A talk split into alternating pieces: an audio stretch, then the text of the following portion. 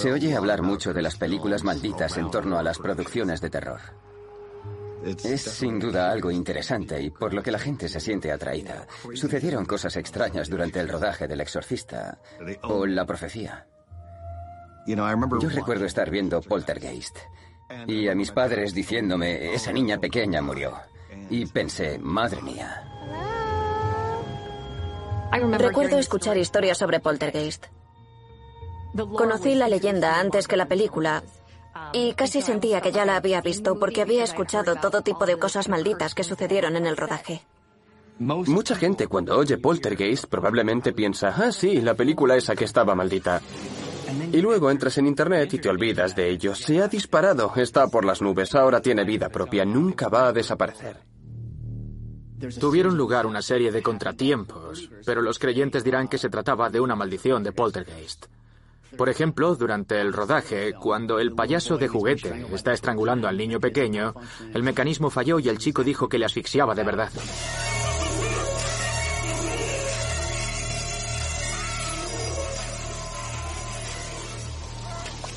Una de las historias que se filtraron de Poltergeist, que estuvo rodeada de un montón de historias trágicas y de muertes, fue la de Jobet Williams, en una piscina de lodo llena de esqueletos. Si necesitas esqueletos para esa escena, ¿qué haces? Buscar unos de verdad. Hay quien cree que los esqueletos de la piscina eran esqueletos de verdad y que los trajeron de la India. Dicen que la maldición de Poltergeist se debió a que utilizaron esqueletos reales de la India. Y eso es blasfemia. Profanaron esos cuerpos y provocaron la maldición. Si es cierto o no, no lo sé. Más bien pienso que lo es porque esos esqueletos parecían muy reales. Sucedieron bastantes cosas extrañas durante el rodaje de las tres películas de Poltergeist. Pero hay dos razones fundamentales por las que se cree que estaban malditas. Las muertes de Heather O'Rourke y Dominic Dunn. Dominic Dunn era la hija de Dominic John Dunn, que era un famoso escritor de Vanity Fair. Se hizo famoso cubriendo muchos de los juicios de asesinatos mediáticos de los 90. Su hermano mayor era Griffin Dunn, que había hecho varias películas. Dominic Dunn tenía una relación con John Sweeney, el segundo jefe de cocina de Wolfgang Puck. Una noche, John Sweeney agredió a Dominic, así que ella no tuvo más remedio que poner fin a la relación.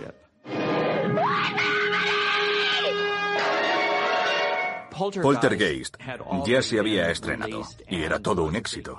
El 30 de octubre de 1982, John Sweeney se presentó en casa de Dominic en Los Ángeles. Tuvieron una pelea y acabó estrangulándola. Pero a pesar de eso, no acabó con su vida. Estuvo en coma durante cuatro o cinco días. Después sus padres consintieron que la retiraran el soporte vital. Dominic John Dunn tenía la idea de escribir para Vanity Fair sobre el asesinato de su hija y del correspondiente juicio. El jurado lo absolvió por asesinato en segundo grado, pero lo declaró culpable del cargo menor de homicidio voluntario. Una novia anterior a Dominic testificó, pero el testimonio fue declarado inadmisible.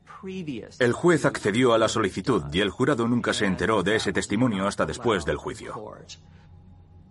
Aún así, a John Sweeney le podían condenar a 10 años de prisión si llegaba a algún acuerdo con la fiscalía.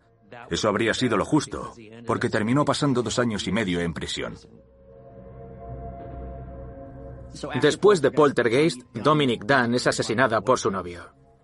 Creo que eso no levantó sospechas de maldición en ese momento, pero luego, en Poltergeist 2, a Will Sampson, actor de la película que también era chamán, se le permitió entrar en el plató de noche para realizar un exorcismo y expulsar a los demonios de la producción.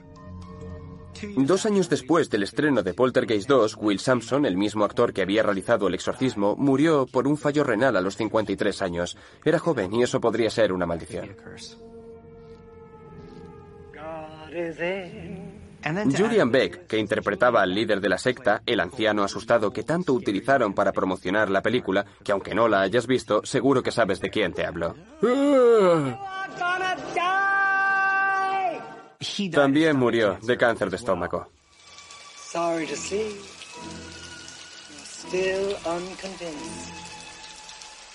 Cuando acepté hacer Poltergeist 3, era consciente del hecho de que había habido muertes en las dos películas anteriores.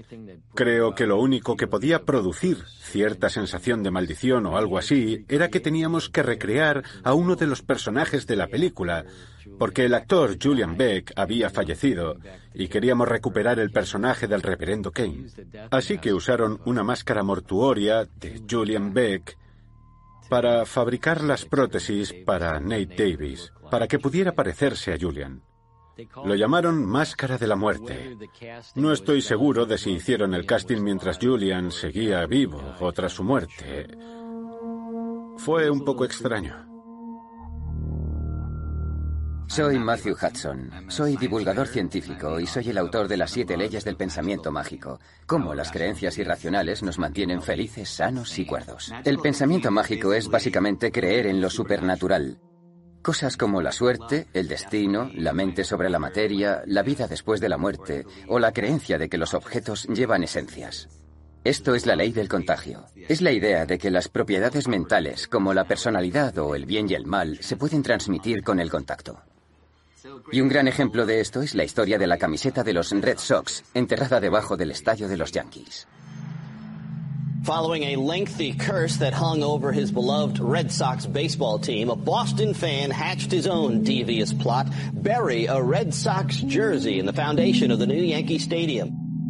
Fue a la zona de construcción del estadio de los Yankees y se llevó la camiseta de David Ortiz, que era la estrella de los Red Sox.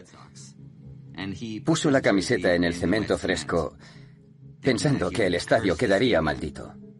Al año siguiente, los Yankees lo descubrieron. Y la gente pidió que la quitasen. Tuvieron que perforar más de medio metro de hormigón. They ripped the concrete apart today at the new Yankee Stadium, and there it was, wedged in there. Yep, that's it. The infamous Red Sox jersey buried by a construction worker. Sacaron la camiseta del cemento y la sostuvieron bajo los focos. Fue como un ritual mágico, como una ceremonia purificadora. Parecía algo tribal.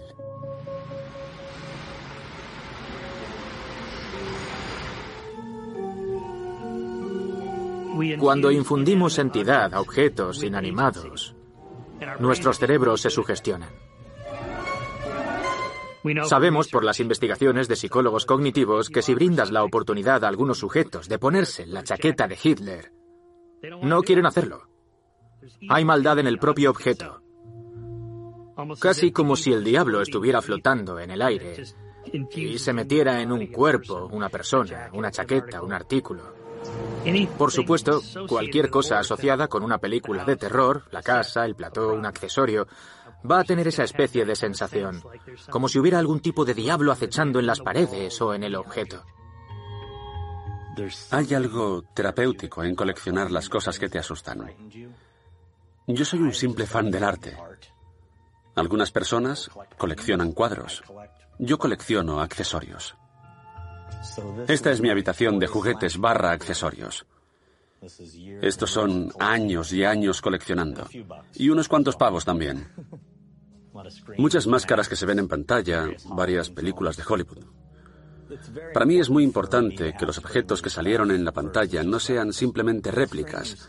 Las cosas que aparecen en pantalla son muy raras.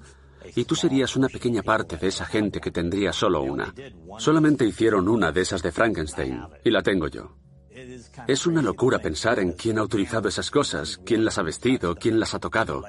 El legado que tienen las hace muy especiales y les aporta un cierto aire de misticismo.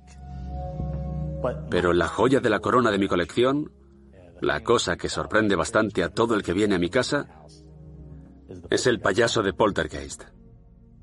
Mucha gente mira al payaso de Poltergeist y piensan que se me ha ido la cabeza por completo por tenerlo en mi casa. Esa cosa les aterraba de niños. A mí también.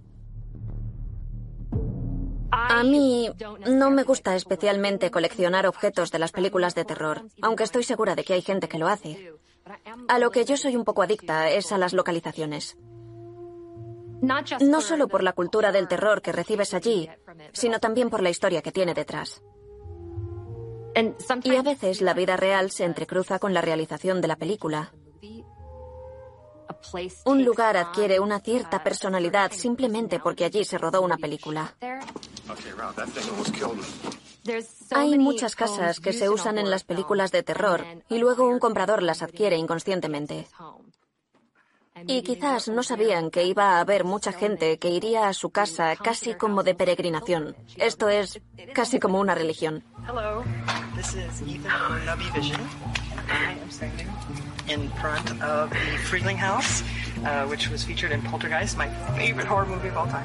Who knew that a regular residential area could turn into a horror film tourist location? La persona que ahora vive en esa casa es el propietario, pero rodaron la película antes de que nadie entrase a vivir. Era una construcción nueva. Es posible que cuando la compraron no supieran que era la casa de una película de terror o puede que lo supieran, pero que pensaran que no era para tanto. ¿Quién lo habría imaginado? Reason why I'm whispering is because I'm at the poltergeist house and the garage door is open. There's a guy literally in his garage right there, so I'm trying to be quiet. Cuando visitas estos lugares, sientes que es la casa donde creciste, porque en tu mente es un recuerdo. Así que me obsesioné un poco con ello. Mi amigo Darren y yo encontramos la calle donde estaba la casa de Myers. Hola, soy Son Clark. Hoy estoy en la casa de los Myers, en el sur de Pasadena, California. Ahí empezó mi obsesión por las localizaciones de películas. Hola, soy Son Clark y hoy estamos delante de la casa de Poltergeist. Estamos en Cuesta Verde, California, aunque en realidad es Simi Valley, donde está ubicada la casa de la película de Poltergeist. Sigue aquí, no la ha absorbido el suelo como en la película. La escena de la piscina no se rodó aquí, porque esta casa ni siquiera tiene piscina. El interior de la vivienda no se utilizó, eran todo decorados. En la película solo aparecía el exterior de la residencia, y es una casa normal. No hay nada que dé miedo, es un barrio residencial. Hola, ¿qué tal? Hola, ahora estoy con Richard Hallman. Es el vecino de la puerta de al lado. Cuéntame, ¿cuándo te mudaste aquí y cuándo te enteraste de que esta casa era la casa de Poltergeist? Me mudé en 2010, hace unos ocho años. Es gracioso. Me encanta que la gente se pase a echar un vistazo. Todos son muy amables, es genial. Creo que rodaron al menos una escena en la cocina. Y mirando la parte de atrás, supuestamente estaban haciendo una piscina. ¿Por qué es lo que hacían? ¿Una piscina? ¿Hay piscina? Así es. Hay piscina. Vale, misterio resuelto. Me pregunto si rodaron la famosa escena con todos esos esqueletos aquí. Fue sí, aquí. Es... ¿Fue aquí? Eso es. Vale, pues. Lo hicieron aquí. La maldición podría ser real y podría estar en esta casa. Pues sí. Pasaron algunas cosas extrañas, como las que le sucedieron a las personas y actores que. Que fallecieron. Sí. Cosas como esa. Da miedo. ¿Sabías que hubo rumores de que usaron esqueletos de verdad en esa escena y que podría ser uno de los motivos de las maldiciones? Aunque. ¿Quién sabe? Eso es. Tú dices que este es el propietario original. A él no le ha pasado nada, al menos no, hasta aún ahora. sigue por que... aquí. La maldición de Poltergeist es verdaderamente fascinante. Es como el prototipo de maldición, porque lo que ves en la película parece muy real y tiene un mayor impacto. La casa de la película no es solo el problema sobrenatural que persigue a la familia Freeling, sino también a los propietarios en la vida real, gracias a todos los fans curiosos de Poltergeist. Y lo mismo ocurre con los esqueletos que salen de debajo de la casa. Si esos son reales, puede que las personas que hicieron la película cometieran los mismos errores que los actores, por lo que le añade aún más credibilidad.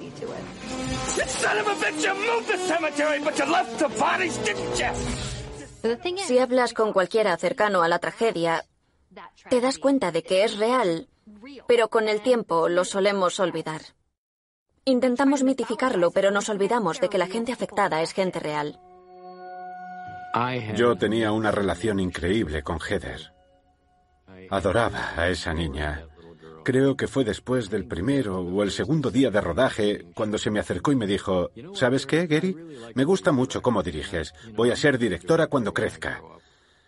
Así que me gustaría estudiar tu forma de trabajar.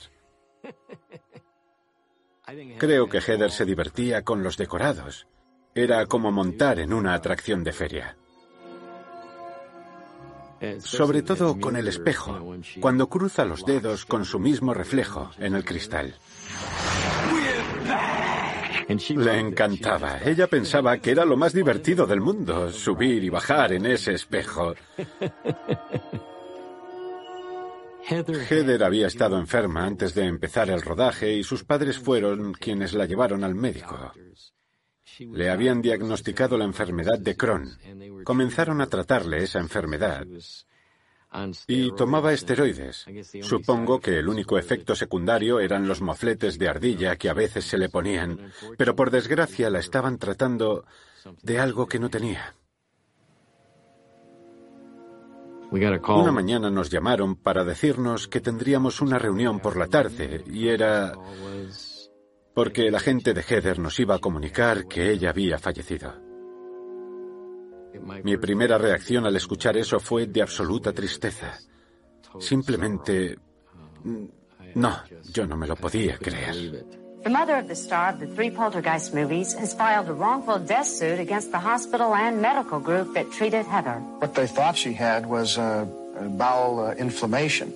What she actually had was an obstruction. Tenía un defecto congénito y también un absceso en los intestinos que habían estado acumulando materia fecal y otras toxinas. Eso se fue acumulando y fue creciendo como un globo en sus intestinos. Y esa mañana explotó. Básicamente tuvo un shock tóxico y eso fue lo que acabó con su vida.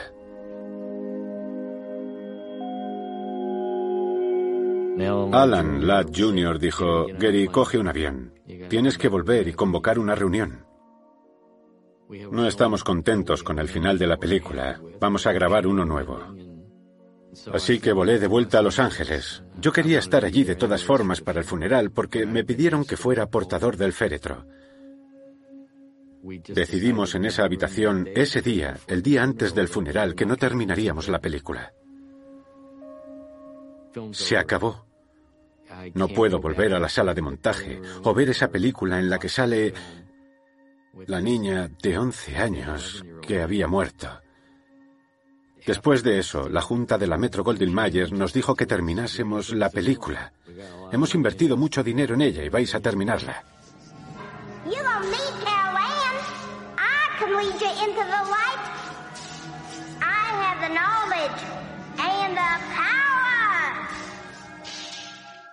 Dijeron que teníamos que pensar en algo y tener un final que no incluyera a Heather, así que se nos ocurrió la idea del estúpido final que hay ahora en la película y utilizamos una doble de Heather. Esa fue la cosa más aterradora que he hecho en toda mi vida. Hacer que esa niña se vistiese igual que Heather y que su cara no saliese en los planos. Yo de verdad que no quería acabar la película. Ninguno de nosotros apoyó al estudio ni hizo publicidad del lanzamiento de la película. Nadie del equipo quería que se estrenase, pero se estrenó. No creo que ninguno de nosotros pensase que acabarla fuera un homenaje a Heather. Lo único que hicimos es que, al final de la película, aparece un simple cartel que dice, en recuerdo de Heather O'Rourke. Lo cual es aún más triste. In other showbiz news, as Poltergeist 3 opens around the country, the memory of Heather O'Rourke continues to make headlines. With the death of Heather O'Rourke and several other stars in the Poltergeist film, supermarket tabloids immediately began running stories of the films being jinxed. Tras la muerte de Heather, el mundo de la prensa empezó a acosarme. Me esperaban en la puerta de mi casa. No podía contestar al teléfono sin que fuera alguien del National Enquirer o algún otro periodicucho similar queriendo saber, bueno, haciéndome preguntas sobre la muerte de Heather y la maldición de Poltergeist. De hecho, tuve que mudarme y cambiar de número de teléfono. Zelda Rubinstein acabó tan harta de que la gente le preguntara sobre ello que finalmente decidió sentarse frente a la cámara y conceder una entrevista. Zelda Rubinstein is in Poltergeist 3.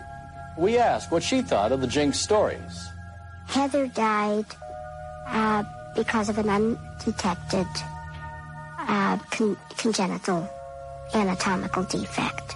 And Dominic Dunn died at the hands of a extremely ill-directed, passionate boyfriend. I think that it's pretty much a courtesy to put to an end this uh, superstitious um, crap. Creo que si tuviera que volver a pasar por todo esto, probablemente no haría la película. Um, uh, y te aseguro que yo no tengo nada que ver con la maldición. Creo que a la gente siempre le fascina lo desconocido. El hecho de que algunas personas quieran vincular los esqueletos con poltergeist es cosa de cada uno. Soy Craig Raydon y soy maquillador de efectos especiales. En 1981 trabajé en Poltergeist. El tema de los esqueletos que usamos en Poltergeist, para mi sorpresa, creó una serie de mitología virtual, no algo auténtico. Parece ser que hay una serie de personas por ahí que se creen que los esqueletos eran esqueletos humanos de verdad.